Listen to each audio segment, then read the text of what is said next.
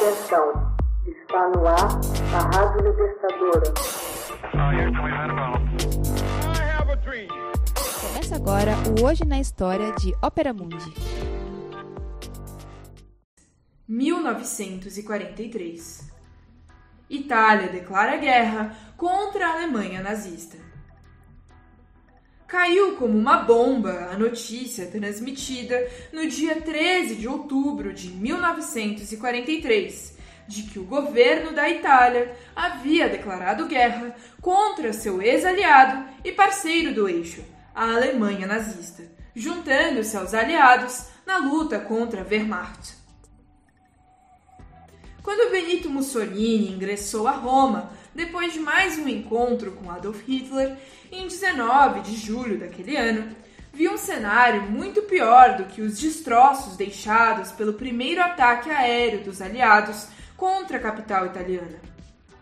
Líderes fascistas rebeldes, encabeçados por Dino Grande, Giuseppe Bottai e o Conde Tiano, seu genro, exigiram a convocação do Grande Conselho Fascista, que não se reunia desde dezembro de 1939. O Duce foi alvo de violentas críticas pelo desastre que ocasionara ao país, e por 19 votos a 8 foi aprovada uma resolução exigindo a restauração da monarquia constitucional com um parlamento democrático. Determinava também que o comando das Forças Armadas fosse restituído ao rei. Na noite de 25 de julho, Mussolini foi chamado ao Palácio Real pelo rei Vittorio Emanuele. Lá, foi sumariamente destituído de seu cargo e conduzido preso em uma ambulância para um posto policial. O rei não poupou tempo para trazê-lo de volta à realidade. Meu caro Duce, nada mais adianta. A Itália está desmantelada. Os soldados não querem mais lutar. Nesse momento, És o homem mais odiado da Itália. O rei afirmou.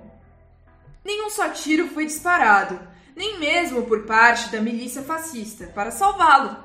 Houve, ao contrário, júbilo geral, e o próprio fascismo caiu por terra com seu fundador. Roma, cidade aberta.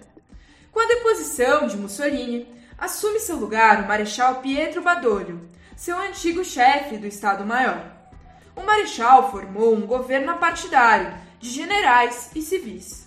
O Partido Fascista foi dissolvido, os fascistas afastados dos postos-chave e os antifascistas postos em liberdade.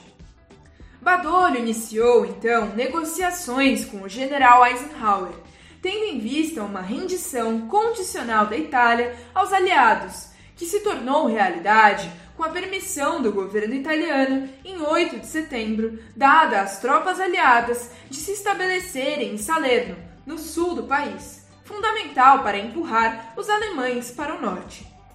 Os alemães também partiram para a ação.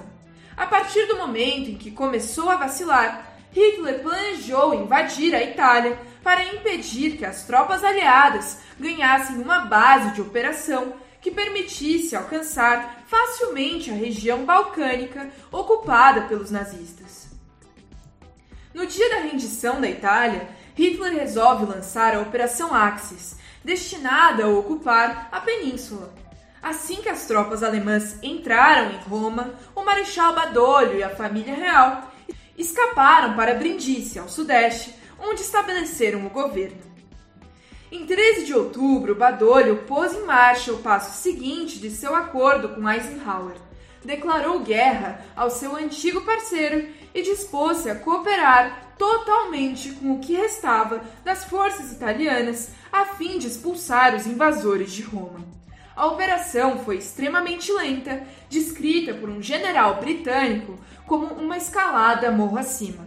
Tempo ruim, cálculos errôneos, consolidação de posição de cada região capturada, esperando a junção das tropas, fizeram do avanço sobre Roma uma eternidade. Declarada Roma cidade aberta, salvaram-se os tesouros artísticos ali existentes e libertou-se a Itália do fascismo.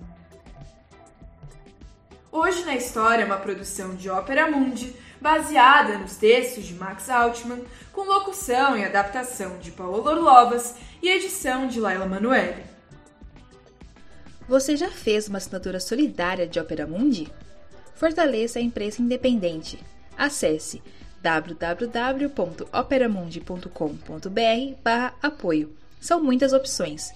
Você também pode fazer um Pix usando a chave apoie.operamundi.com.br. Obrigada!